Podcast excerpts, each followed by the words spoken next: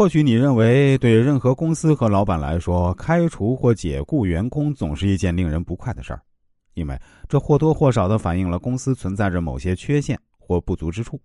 但是，如果解雇的是一个存在一天就会对公司危害无穷的捣乱分子，就应该当机立断，否则公司将后患无穷。也只有这样，你才能彻底排除纵容下属姑息养奸的可能。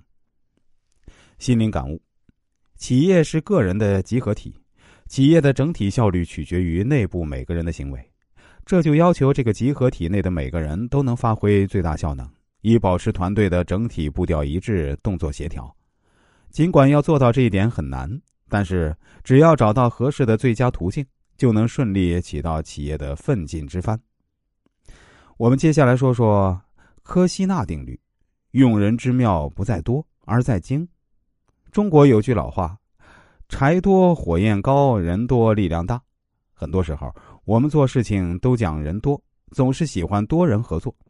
但是，从管理学角度，在一个机构中，人员过多却不是什么好事儿。特别是管理人员过多的话，不仅浪费时间，而且浪费成本。在《隋书·杨尚西传》中有这么一段话：“当今郡县北多于谷，或地五百里。”数县并治，或户不满千，二郡分领，县僚已重，资费日多，立足又备，租调岁减，精干良才，百分无二。所谓民少官多，食养九牧。我们的祖先在很早以前就意识到这个问题了。管理人员过多，处理每件事情所要经过的手续就会变多，办事效率自然会降低，而这些管理人员。都不是员工，更不是义务，需要发给报酬，比一般的工作人员的报酬还要高。所以，管理人员越多，机构要付出的工资成本也越多。从各个方面来说，管理人员过多都不是一件好事儿。在现实中，各公司机关中管理人员过多的现象确实是不少的。这被总结成一个定律，讲的就是：如果实际管理人员比最佳人数多两倍。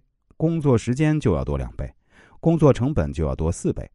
如果实际管理人员比最佳人数多三倍，工作时间就要多三倍，工作成本就要多六倍。